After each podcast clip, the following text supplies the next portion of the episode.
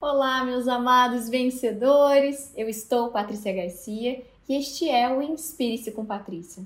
A nossa entrevistada de hoje ela é puro amor. Adriana Maier, ela é escritora, instrutora de Enneagrama, psicóloga e um ser muito inspirador que vai conversar hoje com a gente. Então vamos!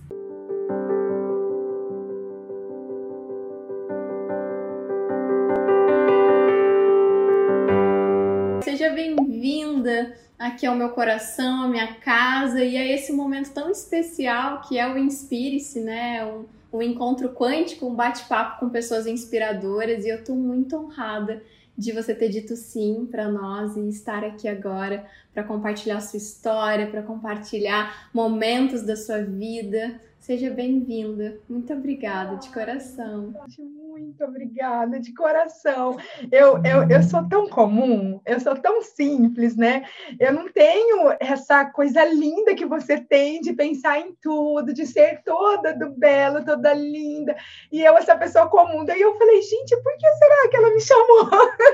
por que, que eu Meu mais? Deus! Porque você é uma escritora inspiradora, uma mulher maravilhosa, uma psicóloga, uma mestra do Enneagrama, porque você é uma inspiração para mim. Eu tenho certeza que para muitas e muitas pessoas. Gratidão pela sua simplicidade, principalmente assim por você ser você. Você nem faz ideia do quanto você inspira muitas pessoas todos os dias. Mas ó, antes da gente aprofundar aqui na nossa conversa, é, Dri, eu gostaria muito que você compartilhasse conosco o que, que você fez hoje quando você acordou. Essa costuma ser sempre a minha pergunta inicial, eu gosto muito de saber como, como que as pessoas que eu admiro começam os seus dias, né? Como que você começa o seu dia? Tá, olha só, então eu não tenho muito um ritual, não é todo dia que eu sigo a mesma coisa mesmo, porque eu sou uma preguiçosa de manhã cedo. Eu funciono muito, eu funciono muito a hora que eu levanto. Essa hora que eu levanto depende muito como eu vou dormir. Então, eu sempre me vejo assim, ó, a partir do momento que eu levanto, pronto, não existe mais sentar num sofá, assistir uma televisão, sou, o meu dia, assim, ele funciona com, com muitas coisas para fazer. Então, é, eu não tenho um ritual, eu não vou falar que eu vou acordar todos os dias às seis, todos os dias sete, todos os dias oito, nove, sei lá, eu acordo, depende do horário que eu vou dormir. Então, esse ritual já não começa. Mas, e também tem assim, ó, dependendo do dia que eu estou um pouco mais é, com tempo, não tenho, por exemplo, que atendimento de manhã cedo, paciente de manhã, aí eu gosto de fazer uma meditação. Então, daí eu escuto a meditação, isso é algo que eu gosto muito de começar o dia dessa forma, mas não é, né, não é sempre que é possível. Às vezes eu acordo um pouco atrasada. Sabe, Paty, é quando a gente chega numa certa idade, a gente começa a se cobrar menos. Então, assim, eu, eu me vejo que eu cobro, me cobro muito com o meu trabalho, com o outro, né? Eu sou uma pessoa muito muito que olho para o outro. Então, o meu trabalho eu sempre me cobro demais para dar o meu melhor. Comigo eu aprendi não me cobrar. Então, eu respeito muito o meu tempo, a minha vontade, o meu ânimo do dia. Isso eu, eu, eu, me sinto, e não é sempre, né? Não é, não é, não foi uma coisa que eu sempre me senti. Isso foi uma busca de muita análise, muita reflexão para realmente respeitar a mim.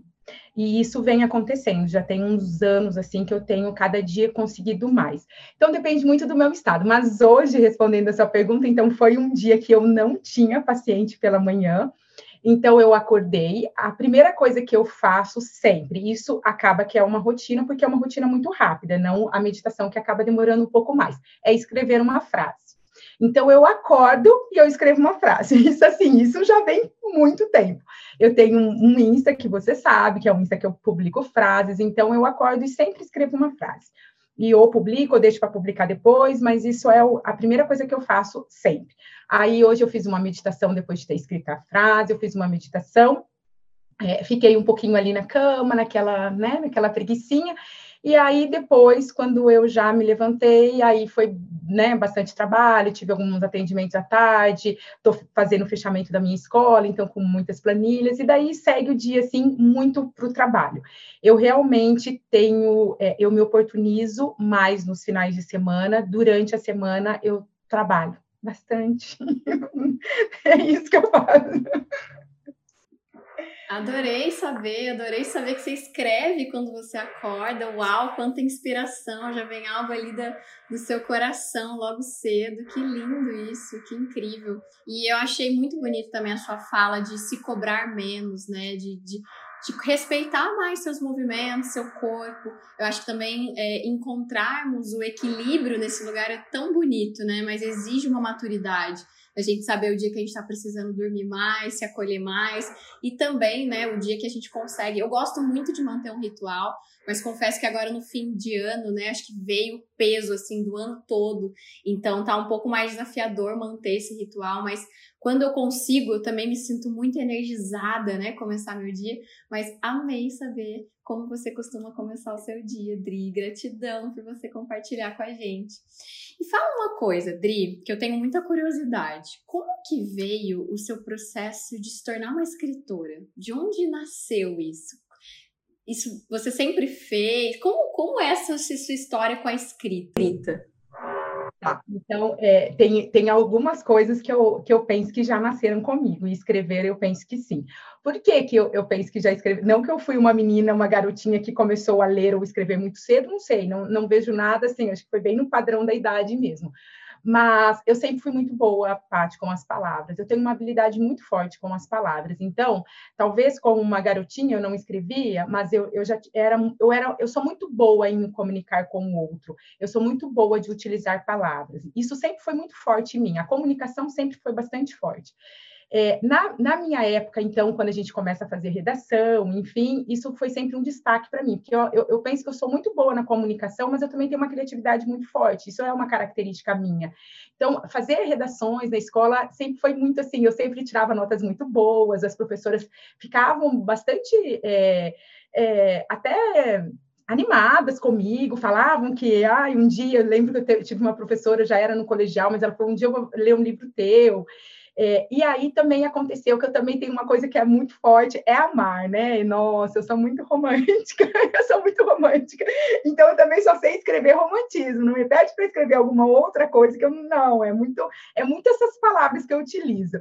E então eu escrevia muita cartinha, cartinha para os meus namorados, cartinha para os namorados de todas as minhas amigas, assim.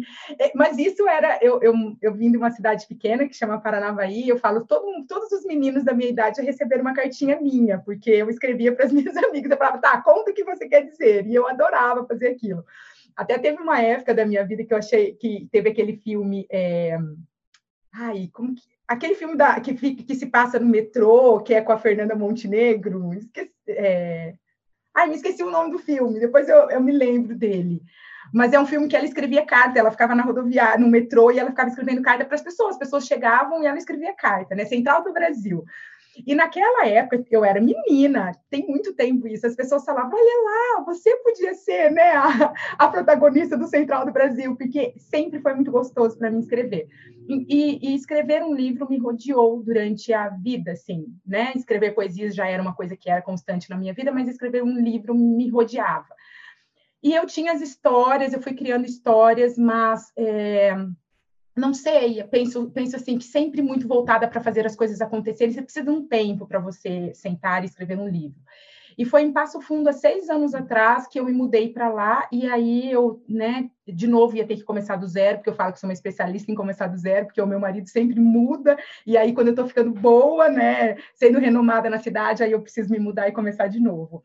E, e daí foi bem numa época dessa, e eu falei, não vou abrir consultório. Eu estava com uma demanda muito forte, morava em Cascavel na época, eu falei, não, eu vou ficar um ano parada, e esse um ano eu vou escrever um livro. E aí eu escrevi o meu primeiro romance, que eu me perdi muito nesse primeiro romance. Ele até, eu, eu penso que ele ficou até um pouco amador, porque é, eu meio baguncei comigo mesmo, até a personagem chama Ana. Muitas pessoas falam, oi, Adriana, né? Muitas pessoas falam isso, quem lê o livro, que eu fiz meio uma bagunça, assim, é, comigo, com a minha vida, Algumas, alguns fatos são verdades, outros não são, mas foi muito prazeroso. E aí eu escrevi esse livro, eu publiquei, e depois eu escrevi um outro, aí depois eu escrevi um curta para um, uma, né, com curta-metragem, escrevi um livro mais curto. Agora estou aqui com o meu quarto livro engatilhado, mas sem muito tempo para terminar. Mas é, foi isso, assim, eu, eu penso que escrever para mim é a coisa que eu sei fazer melhor. Eu gosto de escrever. Que coisa mais linda. Eu amo as suas frases, adoro. Todos os dias entra em me nutro de amor, assim. Que coisa linda saber, né, como nasceu essa vontade, porque eu tenho certeza que eu, eu, eu costumo dizer, Dri, que o lugar mais rico que existe no mundo é no cemitério. Tem muitas pessoas que queriam ter escrito livros e livros incríveis e nunca escreveram, músicas que não foram publicadas, né? Quantos artistas que não só na arte, mas em todas as áreas da nossa vida. Então, eu tenho certeza que tem pessoas aqui nos escutando que têm também esse, né, essa poesia na alma e nós, o mundo, precisa de vocês, né? Nós precisamos de vocês. Então, adorei saber como foi esse, esse processo.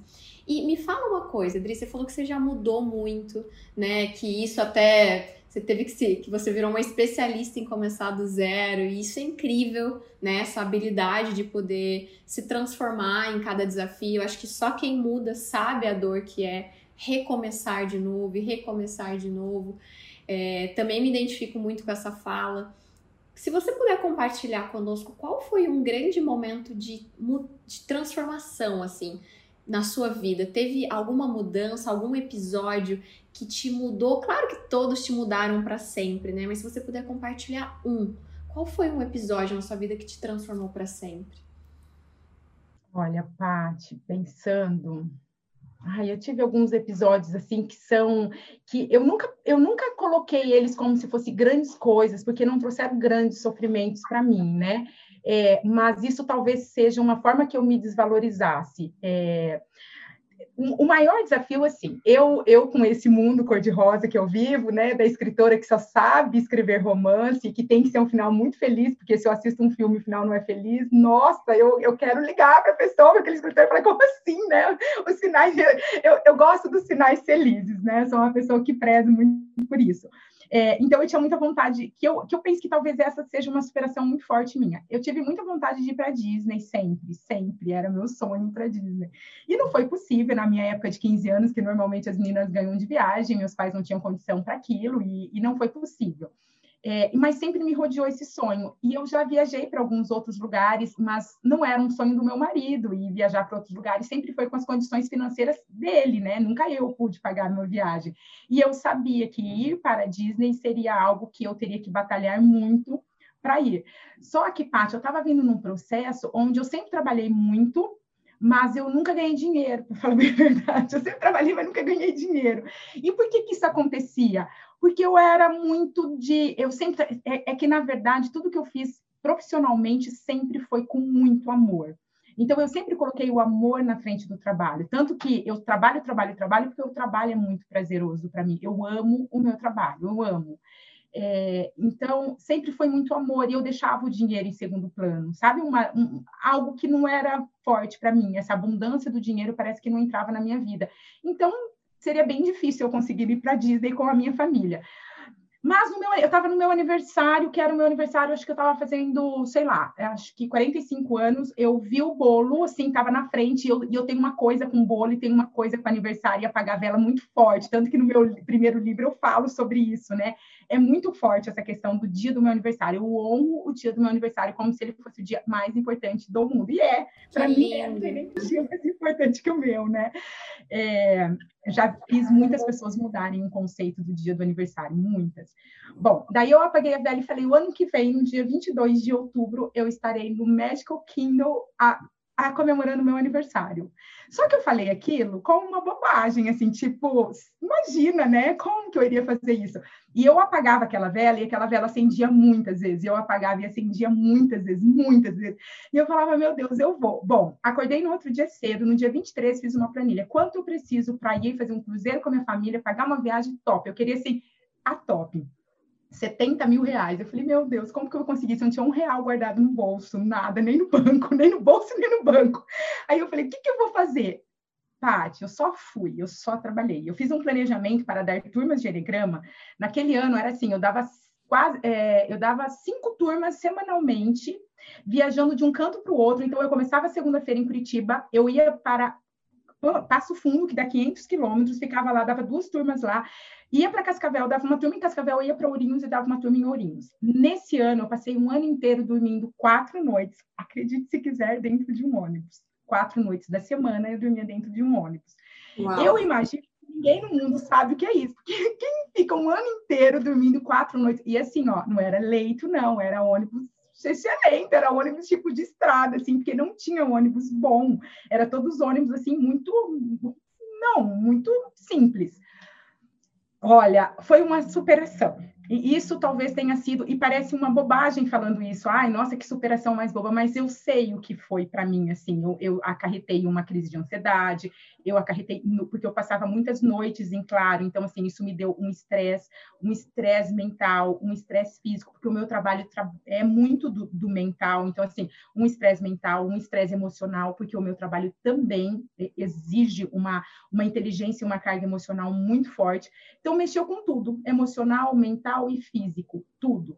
É, eu passei, para falar bem a verdade, tem três meses que eu consigo hoje dormir sem medicamento, sem melatonina, porque eu não conseguia mais dormir, porque imagina, quatro noites num ônibus, você passa um ano inteiro sem praticamente dormir. Então, isso me, me acarretou muita coisa mas no dia 22 de outubro eu estava lá. lá assim, eu parecia uma menina e eu fui com a viagem inteira paga. Então, em um ano, se você falar como que eu juntei esse dinheiro só do meu trabalho e todas as despesas que eu tinha, né, por trás. Mas eu fui, assim, eu fui guardando, guardando, guardando, e eu só fui. E aí, o dia que, eu, que, que o, o avião estava pousando, assim, que eu olhei a cidade de Orlando, eu aquele dia eu pensei assim, valeu a pena, valeu a pena tudo, valeu a pena até ter nascido, porque era o maior sonho que eu tinha. E realmente, uma mulher de 40, eu estava fazendo 46 anos, parece piada, né? parece uma, parece uma coisa louca, uma mulher de 46 anos se realizar e passar o aniversário na Disney. Mas é, Mas é a nossa criança interior, né? A nossa criança que quer viver esse conto de fadas, né? E quer se conectar com essa pureza, com essa inocência, que tudo é possível. Caraca, e pensa só no poder que você não adquiriu naquele momento que você falou: eu posso realizar tudo o que eu quiser, né? Eu acho que. E isso... aconteceu uma coisa que foi muito fantástica, assim, é a primeira vez que eu estou falando sobre isso. Eu nunca falei disso a não ser, né, na terapia. O que aconteceu? Eu foi ali ali, naquele, naquele momento, assim, da, daquilo que eu senti, que só eu sei o que eu senti, foi que eu deixei a minha criança para trás. Essa pessoa é inocente. Eu sempre fui muito, eu sou muito inocente assim com o outro, né? Mas essa, essa questão de não, não colocar sempre o outro em primeiro lugar, não achar que eu mereço ganhar tanto dinheiro, é, não saber dizer não, que foi uma, algo que assim, eu trabalhei em análise muito tempo, não saber falar não, não me posicionar, engolir sapos, é, coisas que criança, né, bem, eu, e assim, eu, eu sempre fui muito inocente igual criança, então quando eu consegui ter aquele sonho que, que me rodeou uma vida, tanto que eu me lembro assim, é, eu, a gente ia em parques, né? Parques de exposição, de cidade, enfim, sempre tem aqueles Mickey, aqueles Mickeys, né? Que estão lá fantasiados de Mickey. E eu sempre falava assim, eu ia, todo mundo, todas as crianças iam beijar ele com 5, 6 anos de idade, né? E eu me lembro de, disso, falar assim, ah, mas ele é de mentira, porque o verdadeiro mora na Disney. Eu sempre falava isso, e eu me lembro com 4, 5, 6 anos falando, o verdadeiro mora na Disney. Paty, quando eu cheguei perto do Mickey na Disney, para mim ele era verdadeiro. Olha tanto que eu era criança, né? Eu olhei para ele, me lembrou toda a minha infância, assim. Então eu, eu penso que aquela viagem fez eu, eu realizar um sonho, mas também encerrar um ciclo. Sabe? Eu realizei um sonho e profundo isso fui mulher. E aí você vai falar, Adriana, com 46 anos você se tornou mulher? Penso que sim, eu me tornei adulta, de verdade, madura. Aí eu comecei a me respeitar. Então, eu comecei a dizer os nãos, eu comecei a me posicionar, eu comecei a ganhar dinheiro, porque aí eu comecei a me valorizar. Então, assim, o meu trabalho ele é muito rico, eu preciso merecer, ganhar também. Então, tudo aquilo que me mantinha, mantinha no, naquela inocência da criança, com isso tudo, é, foi rompido ali. Eu falei, pronto, agora eu posso me libertar, né? Agora eu sei a força que eu tenho, mesmo porque eu percebi a força que eu tinha, tanto com, em todos os aspectos, mas ao mesmo tempo também pronto, agora eu realizei o sonho da vida e agora eu vou ser mulher. E isso do dia agora tem dois anos e pouquinho, né? Eu te falo assim, olha, hoje eu, eu eu sou bem madura, assim, eu sou bem é, verdadeira comigo, de saber bem o que eu quero. Mas são ciclos que nós precisamos encerrar e que pode demorar muito tempo, mas é que é necessário, né? É necessário olhar para a nossa criança interior. Não adianta, feridas ficam lá. Pode ser uma ferida boba de realizar um sonho para Disney, mas era a minha, né? Foi o que a minha história fez comigo. Escuto histórias diariamente de crianças, é, de adultos contando de crianças e crianças muito sofridas, muito doloridas. Eu não, a minha dor era ir para Disney. Mas é, mas é a minha dor, e dor a gente não mede, né? Mas a gente precisa se reconectar com ela. E aí foi isso, eu penso que essa, assim, é, porque não é a superação só de ter conseguido, mas a superação de ter encerrado um ciclo para eu realmente conseguir me conectar com a idade que eu tenho. E hoje eu amo ter 48 anos, eu adoro. Tá tudo certo para mim ter 48 anos, porque eu sou uma mulher de 48 anos sabe? Bem resolvida. Então, acho que foi essa, assim. Uau! Que história mais linda! Que incrível! Eu acho que, assim, né, tanto você como eu e acho que muitas pessoas que vão nos assistir vão se identificar muito com essa questão da nossa criança, né? O quanto a gente vai acumulando sonhos e frustrações e traumas daquela criança. E às vezes, quando a gente tá madura, a gente não se permite mais sentir, viver, né, questionar aquilo, não, mas aquilo já passou, então eu tenho que deixar no passado. E não, não é assim que as coisas funcionam, né? Que lindo, Dri, honrar sua criança. Gente, que história maravilhosa. E aí você trouxe, né, pontos, por exemplo, como merecimento, né, sobre, que nem você falou, poxa, sempre trabalhei com muito amor, então eu colocava o dinheiro como uma coisa não importante, né, que era uma programação, né, achar que o dinheiro era uma coisa que quem tem amor não tem dinheiro, né, inconsciente, quantas crenças a gente tem é, programado, acho que principalmente no Brasil, né? Que a gente cresce já com uma desigualdade social muito grande, né? Ou a gente tem, tem e os nossos amiguinhos não têm, ou a gente não tem, alguém tem. E o quanto tudo isso, né? Gente, eu amei, amei ouvir essa história da Disney. Que coisa mais linda.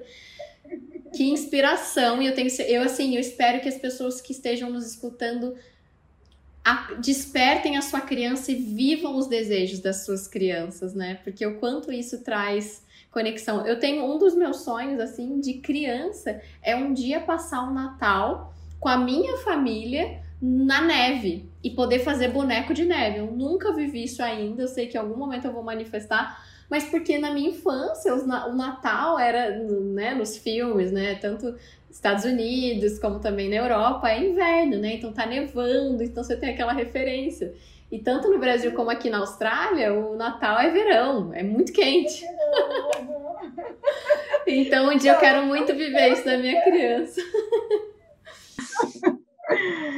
Ai, é que assim, às vezes a gente, eu vejo tantas pessoas é, que não acreditam que as coisas são possíveis, né? Que, que sonhos não acontecem. E, e, tem uma coisa que com a minha escrita ali naquele Instagram, eu vejo, eu, eu vejo muito isso, assim, é, depois que eu apareci, né, depois que eu, eu comecei a escrever bastante, fui, e, a, né, e o meu Insta foi crescendo, muitas pessoas já me falaram isso, isso é um feedback que eu já recebi inúmeras vezes, das pessoas falando assim, o quanto você despertou em mim com a escrita o meu sonho, porque, porque eu olho para você e, eu, e é o que eu comecei falando aqui, porque é uma verdade. Eu sou uma pessoa muito simples e eu sou uma pessoa muito comum, mas muito comum, claro, com muitas questões especiais dentro de mim, mas eu falo assim, uma pessoa comum, que escreve comum, que utiliza uma fala comum.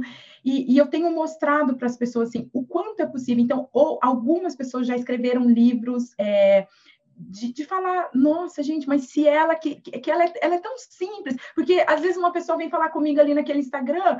E aí eu respondo, como ontem eu respondi várias pessoas, as pessoas falam assim, eu não acredito que você está me respondendo. Eu sempre falo assim, ué, por quê? Como assim? Tipo, como assim que eu estou te respondendo? Nossa, mas você que se tanto tem, eu tenho hoje, na, hoje eu tenho 100 mil seguidores, e isso para as pessoas é como se fosse assim, nossa, ela tem 100 mil seguidores. Eu fico pensando, gente, eu só escrevo e não tem. Não é isso que me faz ser especial. Acho que o que me faz ser especial é mostrar para as pessoas que todo mundo é e que precisa só né? Que, ser comum, ser simples, utilizar uma fala simples é também ser especial, cada um da sua forma. Então, isso é algo que eu, eu venho vendo bastante, assim, eu, eu acredito que eu tenho feito pessoas realizarem sonhos, mas só, mas não por uma admiração de que, olha, que mulher, não, mas tipo, nossa, que pessoa comum que consegue. E aí, e, e quando a gente é, tira esse ego, né, de que é, eu, eu não sou uma pessoa que eu nunca fui uma pessoa que idolatre outras pessoas, nunca fui. Eu nunca, eu, eu tenho, eu, é que eu tenho muita facilidade de amar. E eu tenho alguns seres humanos prediletos na minha vida, que são aquelas pessoas que, hum, nossa, que eu falo, gente, de onde surgiu? Você é uma delas. É, e isso é muito verdadeiro. Você é uma delas. Você é um ser humano totalmente especial, um ser raro. Ai, meu Deus, eu não posso me emocionar. Eu preciso engolir um pouquinho, porque quando eu falo isso, é que é muito forte. Eu, eu te vi e sabia que você era um ser espe especial, e eu tenho essa sensibilidade muito forte em mim. Mas, então, são poucas pessoas raras e especial no mundo, a gente sabe disso. Ai, Paty, perdão, eu me emociono, não sei por quê. E porque quando eu estou diante dessas pessoas, é essa sensação que eu sinto. Mas, enfim. É, então, não sou de idolatrar ninguém, não sou de idolatrar pessoas.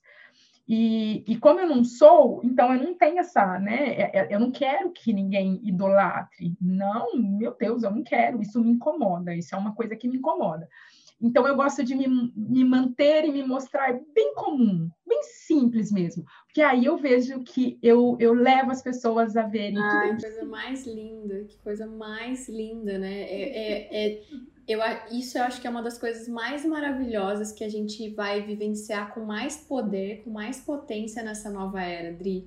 Que são corações tão maravilhosos como o seu, tão especiais e que não se acham especiais, entende? E isso é muito lindo. Essa simplicidade, essa humildade, eu acho que o nosso grande mestre Jesus trouxe muito isso, né? E o quanto, o quando você me acha especial, você só, só eu sou só o seu espelho. O que você vê em mim é, é, é apenas o que existe dentro de você.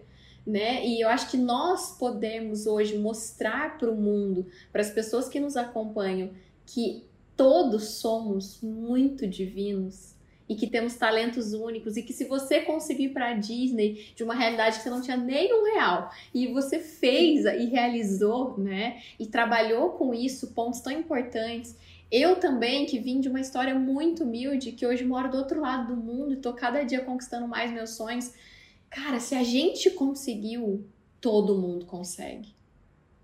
Né? E eu acho que essa é a mensagem da nova era, assim, é a gente tirar os gurus, as pessoas de altares, né, e reconhecer que a divindade, a luz divina, a fonte, Deus, cada um chama de um jeito, mora dentro de todos nós e que todos somos merecedores desse amor, dessa luz, dessa gratidão, né? Nossa, obrigada por você ser esse espelho tão maravilhoso, Dri. De coração. Cada palavra sua, que nem você falou hoje, são 100 mil pontinhos de luz que você está acendendo pelo mundo, né? Imagina, você tem noção da grandiosidade disso? Você tem noção? Porque cada uma pessoa, uma carta que eu recebi de um de um ser espiritual, né, que me mandou uma carta, ela diz assim: Cada ser de luz que você toca é uma luz no mundo que você acende. Só que cada luz que você acende, essa luz acende 10 luzes. Então veja só como a gente vai povoando uma cidade de luz. Não é lindo? Eu me emociono quando eu penso nisso. E o quanto, nossa, que missão maravilhosa, que coisa linda você se permitir ser esse instrumento. Eu acho que quando a gente, eu acredito muito que a grande prosperidade, a abundância, ela tá alinhada com isso.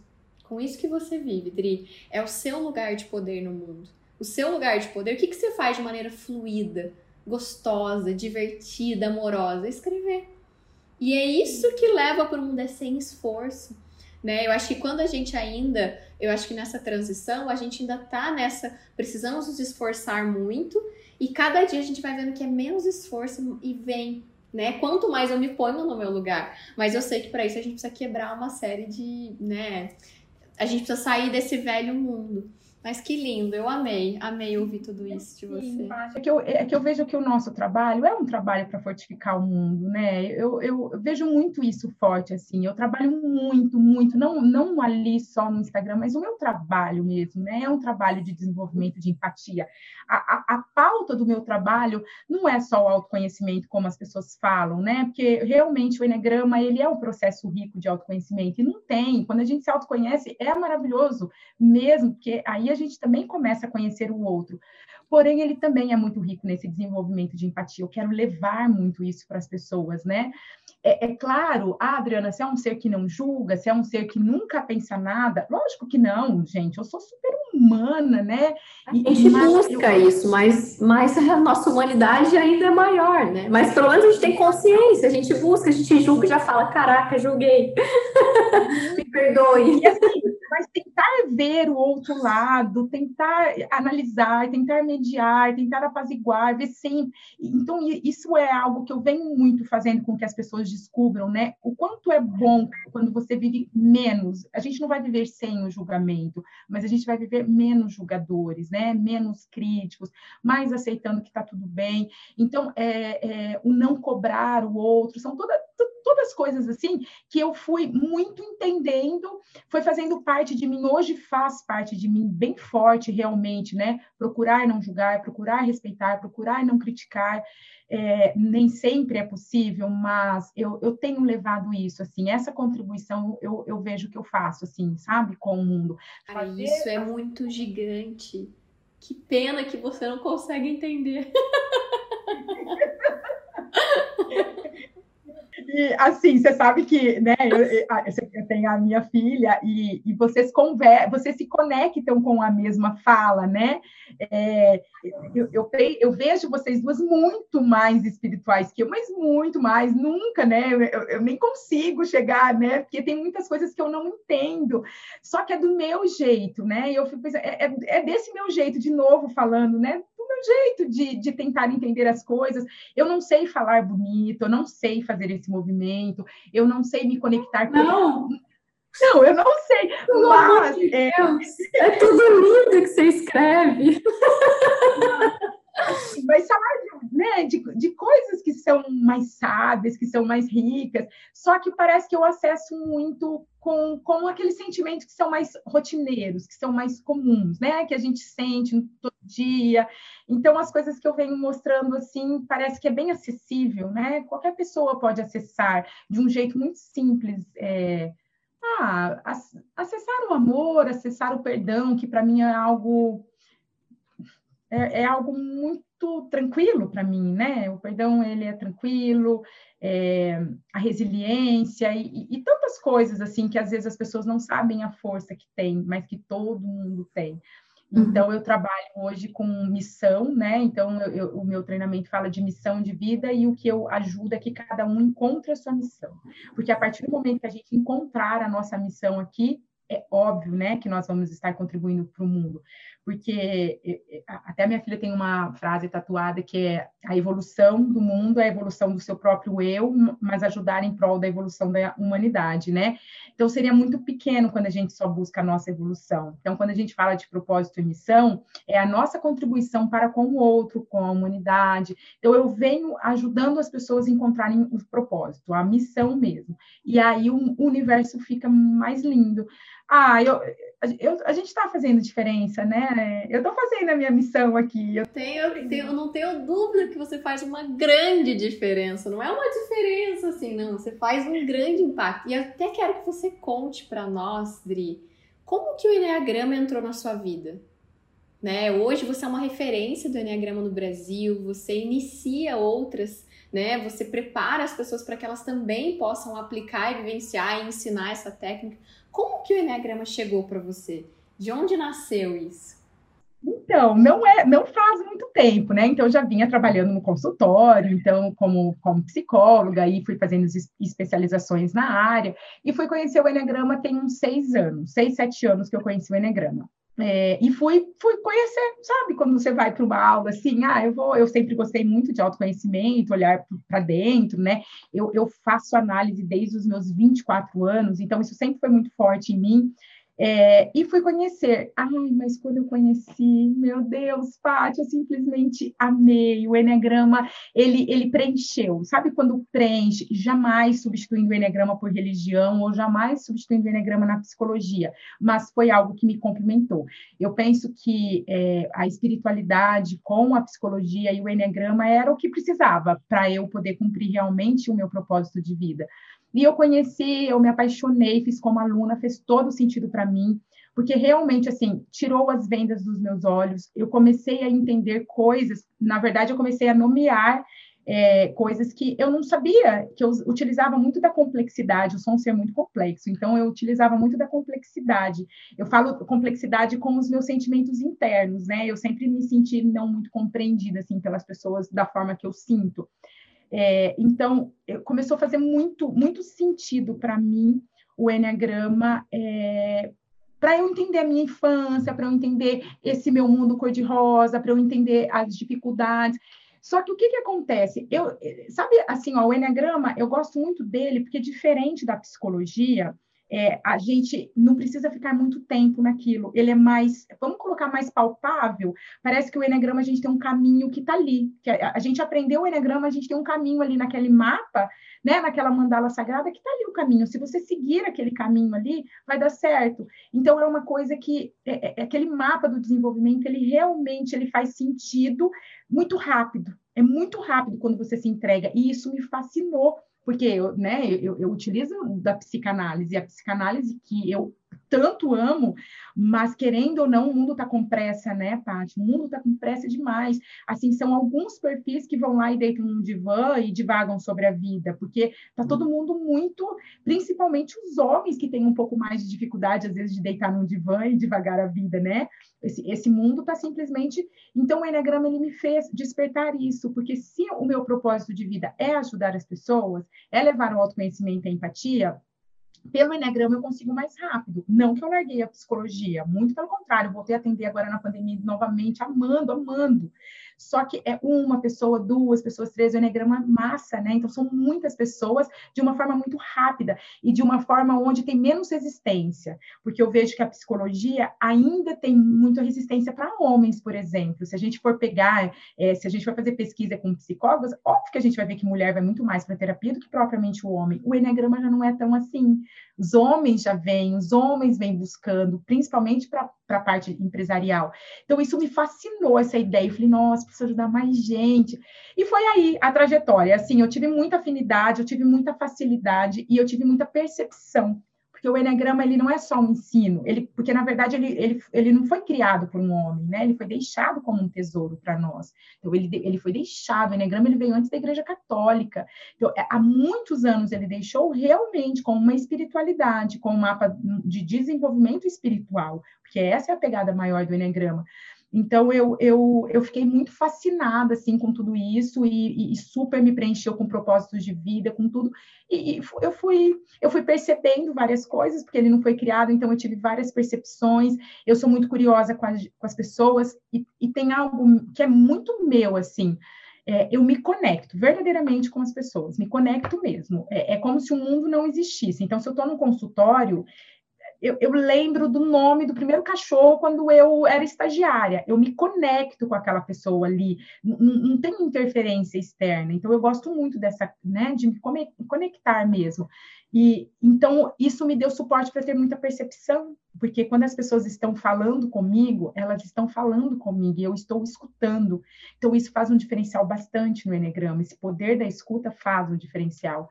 E, e, aí, escutar o outro, você começa a ver coincidências, você começa a ter percepções, você começa a fazer pesquisas. E foi aí que eu acho que eu fui crescendo, sabe? Eu, eu fui realmente crescendo por ter uma escuta bem, não vou falar diferenciada, né? Mas uma escuta bem especial.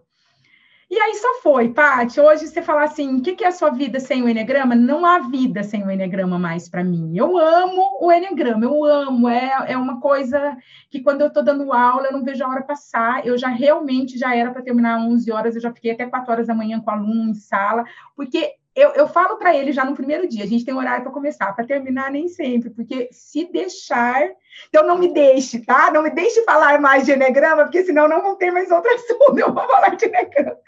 É, o que me conforta o coração é que eu sei que vem crescendo a, a, pandemia nos ajudou a, a, a, levar mais, né? Não eu, mas com todas as pessoas. E eu, e eu sei que o mundo vai ser enegramado. Eu sei que sim. O mundo vai ser um lugar enegramado. E eu só estou te esperando. Uau. Eu só te esperando. Eu não vejo a hora. Que coisa de uma turma para fazer parte dela. Nossa, eu nem sei dizer. Próxima turma estarei lá. Ai, por favor, Paty, meu Deus. Ó, tem que ser comigo, tá? Não pode ser com outra pessoa. Será não. comigo? Com certeza, minha mestra. Não, é que todo mundo todo mundo pode fazer com todas as outras pessoas. Eu sempre falo isso, não precisa ser comigo. Meu Deus, todo mundo precisa fazer no Enneagrama, não necessariamente comigo. Você só é você, é um ser que eu não abro mão, tá? Não, você. Acordo fechado, está inegociável. Isso não farei com ninguém. Eu não fiz ainda, porque você sabe que a nossa agenda não bateu das últimas turmas, mas estou me preparando para fazer. Eu conheci o Enneagrama há uns sete anos atrás, acho que foi a mesma época que você começou. Eu tive um, um líder, um gestor, que ele amava o Enneagrama e ele aplicava muito na liderança. E na época, né? Na época eu lembro que eu cheguei a fazer um teste, mas eu não aprofundei, porque na época eu também estava estudando tanta coisa do desenvolvimento humano tem muita coisa maravilhosa, né? Mas eu não tenho dúvida que eu vou me apaixonar pelo Enneagrama, eu não tenho a menor dúvida. É que quando eu vou, eu quero, eu vou de cabeça, eu sou muito intensa, né? Então quando eu vou, Dri, eu vou assim, eu vou pra beber da fonte para realmente viver aquilo na alma. Então eu tenho certeza que eu vou amar e que com certeza eu vou querer ficar falando muito disso depois também. Não, e sabe o que é o mais legal? É que além de você amar o Enneagrama, eu, eu penso que sim, que isso vai acontecer. Mas de tudo, o que mais vai acontecer com toda certeza é que você vai se amar ainda mais. Ai, Nossa, coisa amar ainda mais, você vai se amar muito depois do Enneagrama. Ai, Sabe aquela, aquele abraço que você se dá, assim? Ah, nossa, eu, eu penso que ele já é caloroso, mas ele vai ser um pouco mais, porque você vai se amar. Uau, que lindo. É é o melhor. E você acredita? E você acredita, Dri, que a gente vai vivendo transições, a gente vai mudando o tipo dentro do, do Enneagrama? Você acredita que existe esse processo? Não, na verdade, o que, que acontece? Ó, são, nós, temos, nós temos duas falas né, no Enneagrama. A gente fala da essência e a gente fala da personalidade. E, e o que, que é isso? É a mesma coisa, a essência e a personalidade, ela é a mesma coisa, mas elas são coisas diferentes também. Olha só que, que, que dualidade. Por que, que elas são a, é, é, é, o mesmo? Porque se eu sou um perfil do Enneagrama, se, se eu sou uma personalidade do Enneagrama, a minha personalidade ela foi é, acarretando interferências externas dos meus pais, eu ou cuidadores, ou até de uma escola, de uma professora, enfim, para uhum. eu fazer jus daquela personalidade, daquela essência. Só que uhum. o que acontece a diferença? A personalidade, Paty, fica, vive na sombra e a essência ela vive na luz. Então, o que, que a gente fala? O Enneagrama, quando, na verdade, o Enneagrama não, na verdade, o ser humano, para ele chegar até aqui, então, né, a essência é espiritual, a essência é muito ligada na alma, né? Então, para ele chegar até aqui, ele recebeu, eu, eu chamo de cochicho de Deus, tá? Mas ele recebeu uma potência, e, e cada pessoa tem uma forte dentro de si. E, e, e essa potência é para cumprir a missão. Mas o que, que acontece? Nas interferências externas, é, nós vamos, vamos perdendo um pouco, saindo da luz da essência, indo mais manchado para a sombra da personalidade. Imagina um vinho, um vinho gostoso, delicioso, puro. De repente eu vou e coloco uma gota de coca. Ele já ele perdeu, né, a essência dele. Então é isso que vai acontecendo com a personalidade. A nossa infância vai moldando a nossa personalidade, que é a mesma da essência. Mas o, o que, que acontece daí com o porque a gente está falando né, de, de, de, que a gente precisa para a gente precisa vir para cá para algum resgate, a gente precisa vir para cá com algum karma, enfim, nós precisamos vir para cá com algum, alguma questão. Então a personalidade vivendo nessa sombra, ela ela precisou, só que a gente depois do enegrama a gente vai de novo de encontro à luz. Então parece que mudou a personalidade. O que, que é ir de encontro à luz? É, eu sair dos vícios que me prendiam na infância, as feridas, né? Então, sair de tudo aquilo, o que, o que realmente aconteceu comigo. O que aconteceu comigo? Eu fiquei presa na minha infância no meu mundo cor-de-rosa, porque a minha infância me fez eu viver um mundo cor-de-rosa realmente. Só que para eu viver um mundo cor-de-rosa, o que, que eu fazia? Sempre o outro, sempre me anulava, sempre não dizia não. Então, eu, eu, fui, eu, eu, eu fui saindo, e, e é tão engraçado, porque a virtude, que é da minha personalidade, a virtude é a humildade e a personalidade é o orgulho. Então, olha só, se eu ficar. O que, que é esse orgulho para a minha personalidade? Opostos, né? É a dualidade total. É, sempre. Por isso eu, eu, trabalho muito com uma linha tênue, porque sempre, tudo aquilo que eu tenho muito, eu também tenho pouco. Ou se eu tenho pouco, eu também tenho muito. Porque o Enneagrama faz muito essa visão, essa leitura. Então, olha só, se eu tenho um orgulho muito exacerbado de quem eu sou, e é um orgulho de quem eu sou, sabe? O orgulho de quem eu sou, não Adriana, instrutora de Enneagrama, ou Adriana, escritora. Adriana, ser humano. Então, aí eu, eu tenho esse orgulho de quem eu sou, por isso que eu não falo não para as pessoas, por isso que eu me coloco, às vezes, assim, num patamar acima do outro, no sentido de, ah, você tá com frio? Toma minha blusa, porque é, é quase como se eu te estivesse dizendo assim, eu posso sentir frio, você não pode, porque coitadinho de você. Então, a gente começa a se colocar... Eu sou mais forte, né? Eu sei lidar com isso, nossa. Eu sou mais forte, eu tenho uma eu tenho uma sensação de capacidade muito grande. Então, tipo, de, manda aqui, manda que eu sei resolver, você não consegue. Corto. E é tanto que é engraçado porque assim, ó, é, nós, nós do nosso perfil desse orgulho, é como se fosse assim, a gente mostra a nossa felicidade, mas a nossa fragilidade a gente não mostra. E isso é muito Adriana, sempre foi muito Adriana. Eu mostro a minha felicidade, porque quando eu não estou feliz, eu fico quieta, eu fico no meu canto. É, isso quando eu estava no vício. Tanto que esses dias eu postei, né, um negócio falando que que eu estava super de TPM e que eu estava super frágil, que eu acolho as minhas tristezas. Sim, porque eu também fico triste. Eu posso mostrar para as pessoas que eu fico triste. Então, quando eu saio desse vício que me, me, me mantém naquele orgulho, eu me conecto com a minha humildade. Então, eu preciso sair. Aí, assim, ó, por que, que eu não cobrava, Paty? Por que, que eu tinha dificuldade de cobrar? Porque, assim, ah, ela fez a sessão, não que era consciente, tá? Inconsciente.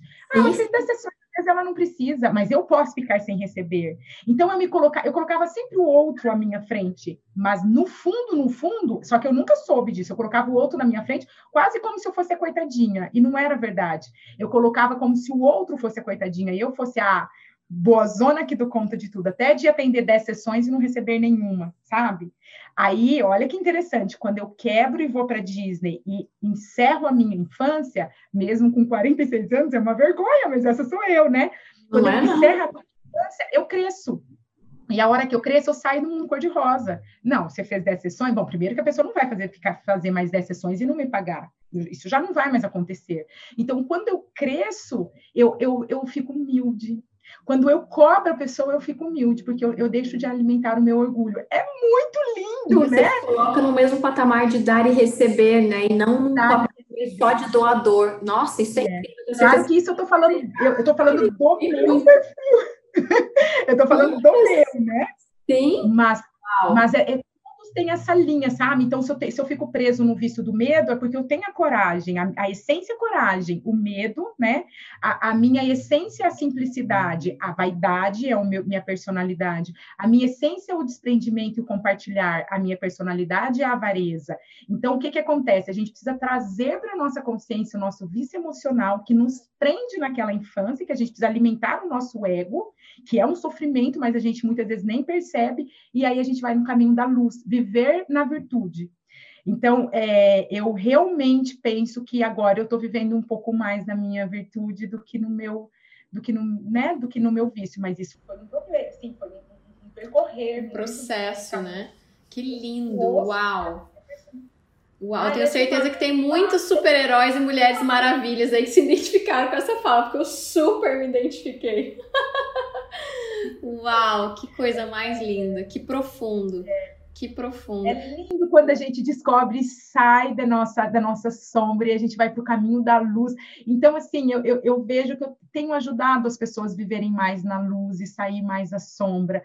Isso, e, e, é, e, é, bem o meu propósito, né? Bem o meu propósito, porque daí a gente tem os propósitos de cada perfil, e o meu é bem esse mesmo, né? Contagiar o mundo com amor, é, é o que eu vim fazer aqui, e hoje ficou bem claro para mim. Então, hoje eu faço isso, e eu faço isso, é, não, eu não sei se algum dia eu já fiz com troca, mas eu faço isso puro mais, sabe? Sabe, bem genuíno, assim. Ah, é por isso que tem força, é por isso que você não para de crescer, é por isso que as pessoas conseguem sentir o tocar da sua palavra no coração delas, né?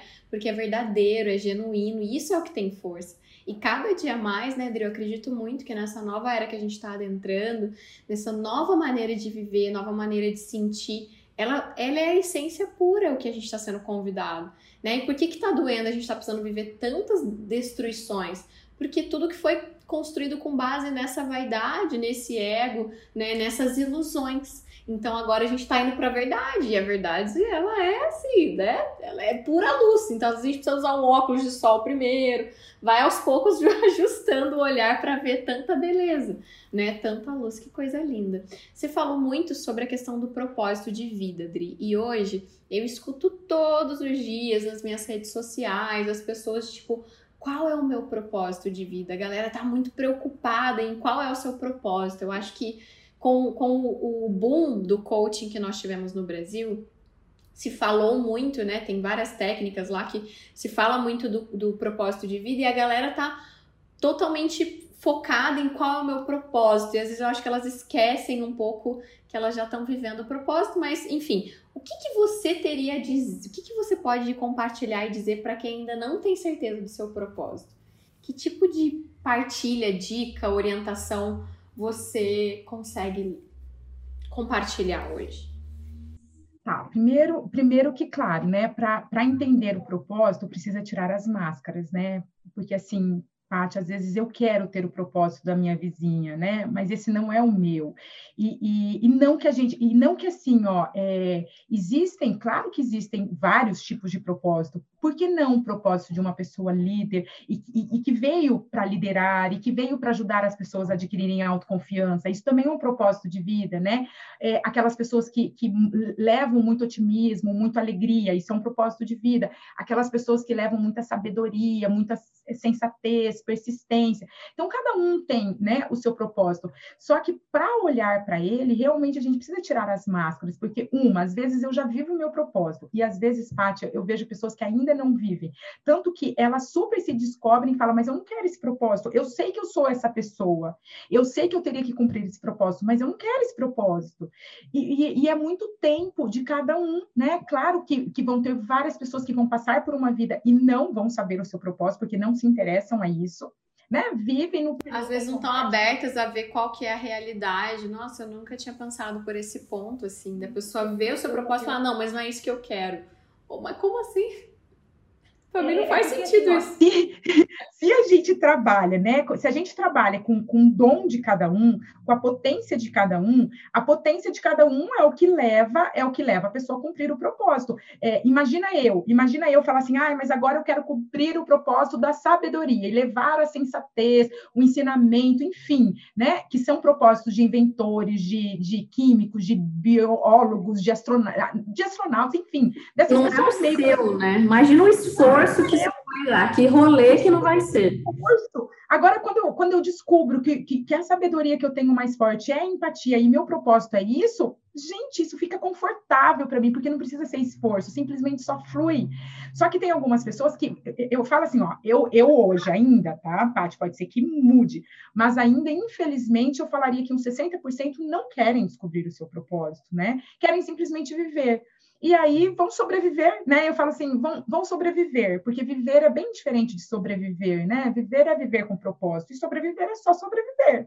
Então, eu acredito que ainda tem algumas pessoas que estão nisso, mas que vai mudar, porque, como você falou, essa nova era vem chegando e as pessoas estão se conscientizando, porque hoje em dia tá, as pessoas estão falando sobre isso.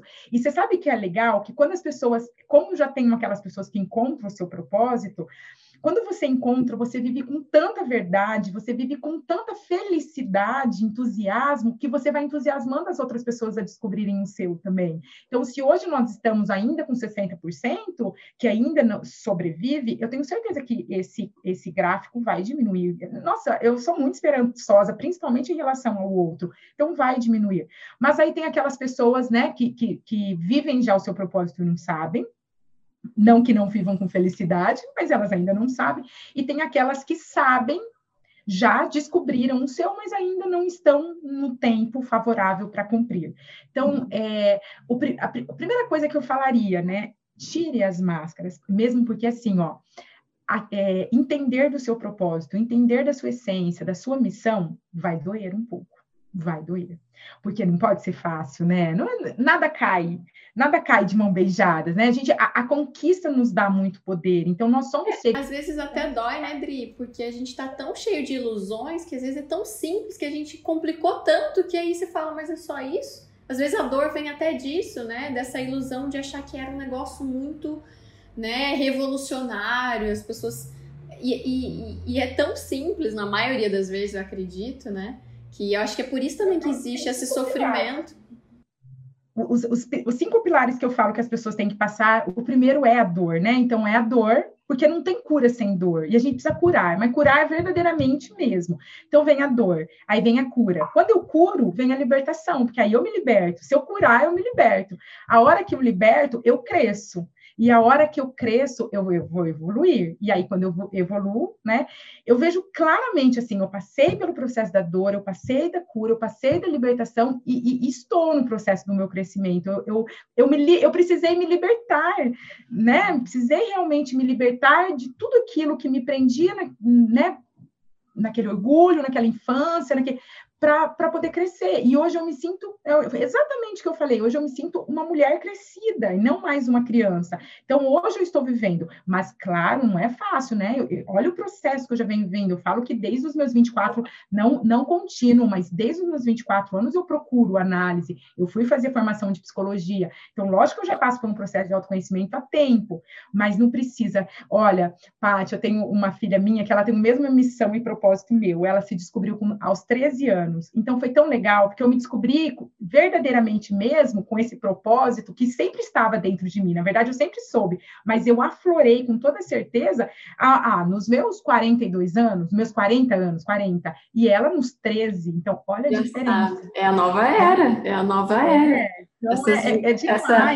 É incrível, imagina só né, o que ela não vai viver diferente de nós né? E principalmente as pessoas, as, os novos, as pessoas mais novas que estão vindo, o quanto de consciência que já não existe hoje, né? Quando a gente olha e vê, eu, eu lembro da minha infância, eu falo, nossa, meus pais faziam isso porque era um outro nível de consciência do que eu tenho agora e meus filhos já vão ter. É muito isso, é lindo demais, incrível. E amei esse processo que você falou, né? De primeiro dói, aí liberta. Você pode repetir? Tá, então eu falo primeiro a dor, né? Porque assim, ó, trazer para consciência a, a questões da nossa infância, e olha que eu estou falando de uma infância, por exemplo, que eu vivi num mundo cor-de-rosa, mas tiveram dores, né? Eu não tive grandes desagrados na infância, mas foram as minhas dores. E as uhum. minhas dores não são questionáveis a ninguém, assim a mim mesmo, né? Então eu preciso olhar para minha dor, o que, que, me feriu, o que, que me fez, né, de, de, dor ali naquela criança que eu precisei alimentar. Isso aqui é um processo muito intenso para você olhar para isso. O que, que eu preciso alimentar que é tão doloroso assim para mim que eu fico alimentando aquilo. Então, eu, eu preciso entender essa dor. Aí, se eu, se eu, quando eu entendo a dor, é o processo de cura, como eu me curo de uma coisa que eu nem sei? Então, vem esse processo de cura. Quando a gente está nesse processo de cura, de voltar na infância, de olhar para aquilo, para fazer um resgate, eu me liberto? Então, a libertação é o terceiro pilar, né? Quando eu me liberto, que eu me sinto assim, Pronto, agora eu não preciso mais ser olhado nem pelo papai, nem pela mamãe, eu não, eu não preciso mais, agora só posso ser eu mesmo. Isso é a liberdade, né? Ufa, me libertei de tudo que me aprisionava e agora eu posso ser eu.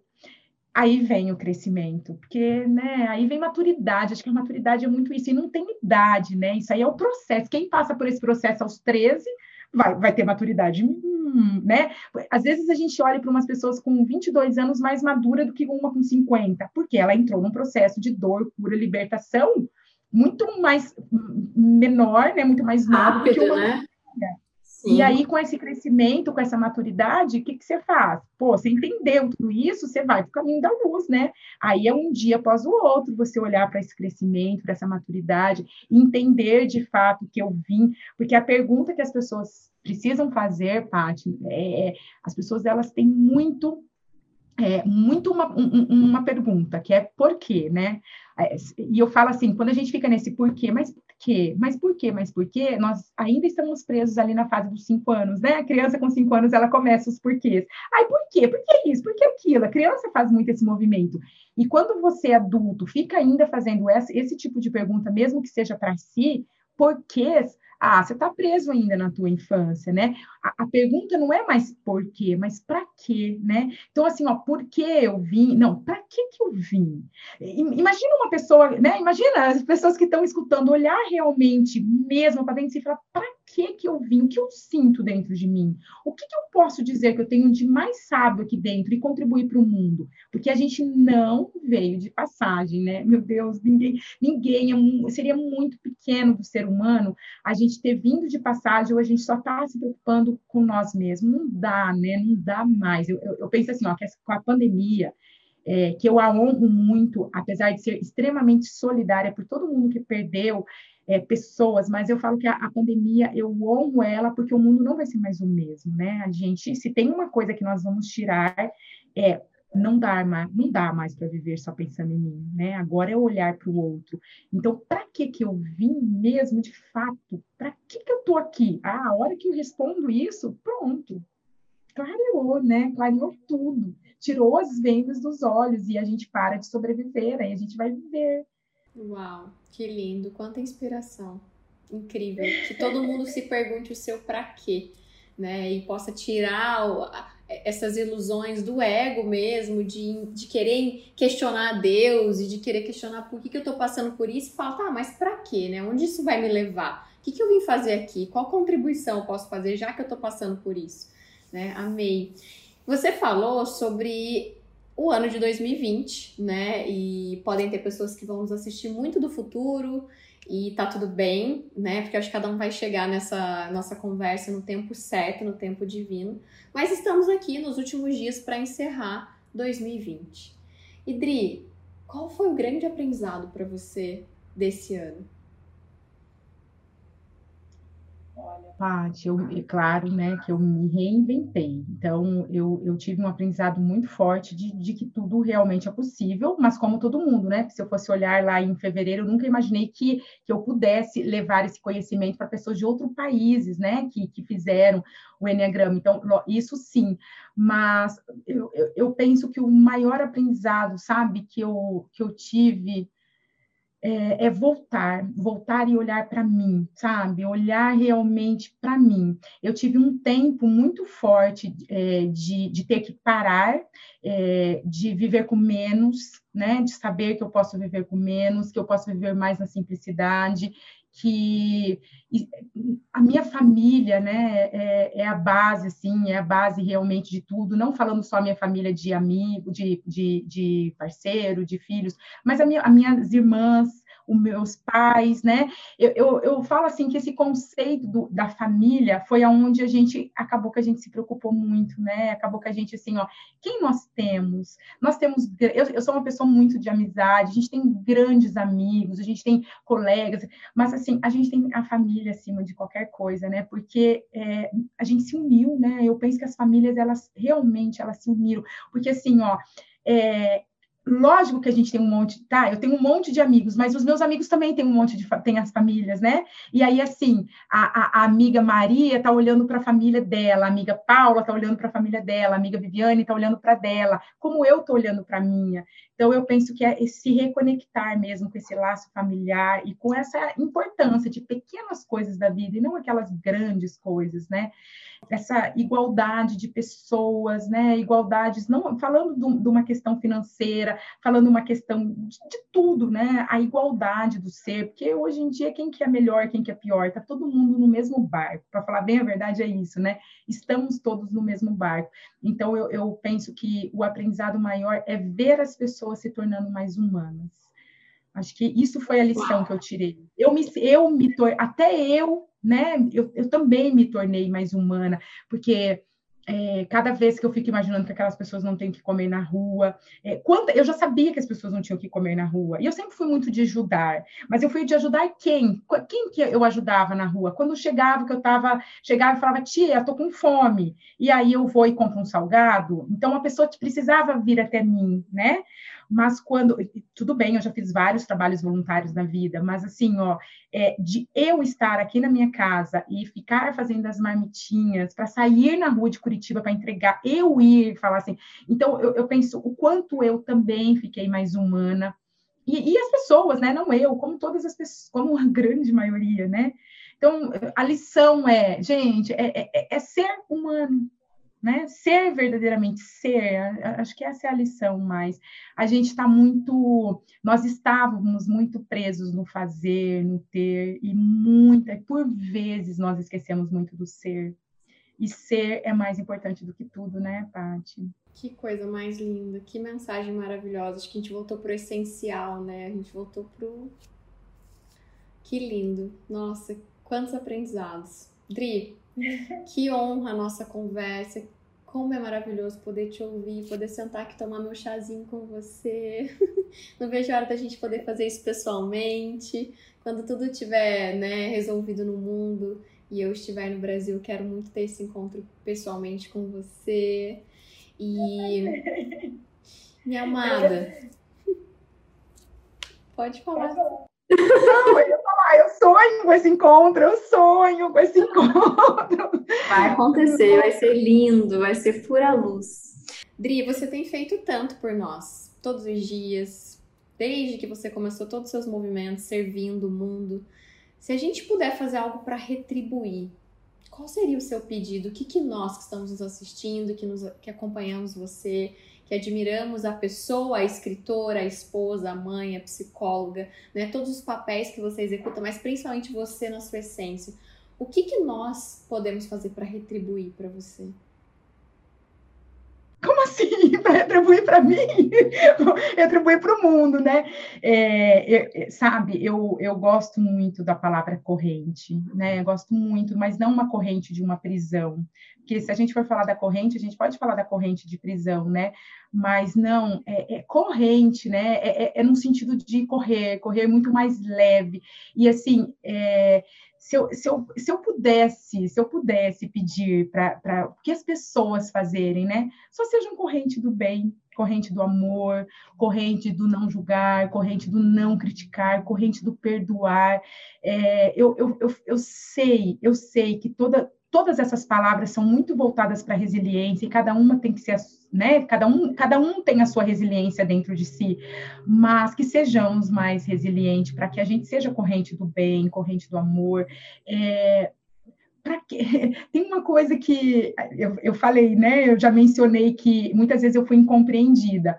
E, e uma coisa que, que eu, eu, venho falando muito, que o amor é muito abundante, né, Paty? E, e, e eu, eu penso que é muito pequeno quando a gente tem que amar os filhos, quando a gente tem que amar os pais, quando a gente tem que amar o cônjuge. É muito pequeno. A gente, gente, a gente pode amar todas as pessoas, né? Porque o amor, ele é de fato abundante. Então, quando, quando eu fico restrita a. Porque tem umas pessoas que falam assim, nossa, gente, mas fala eu te amo, fala eu te amo. Você é julgada porque você fala que você ama as pessoas pessoas. Qual é o problema? Então, eu, eu sei que as pessoas têm muito amor dentro de si, só que por medo, às vezes, de se expor, por medo, às vezes, de ser julgado, que aí vive nessa prisão. E a corrente, essa corrente do bem, essa corrente do amor, é a libertação, né?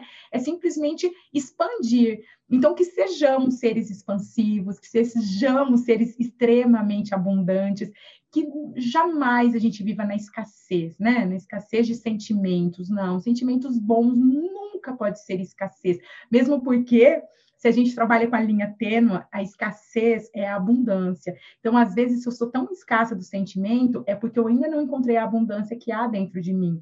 Não, Pati, olha, toda, toda, todo sentimento tem uma linha tênue. Então, se eu realmente tenho, acho que sou uma pessoa mais escassa de sentimento, não é verdade. Dentro de mim tem abundância, eu só preciso me reconectar com ela. Então, que não sejamos seres escassos, mas seres abundantes, expansivos do bem. É isso.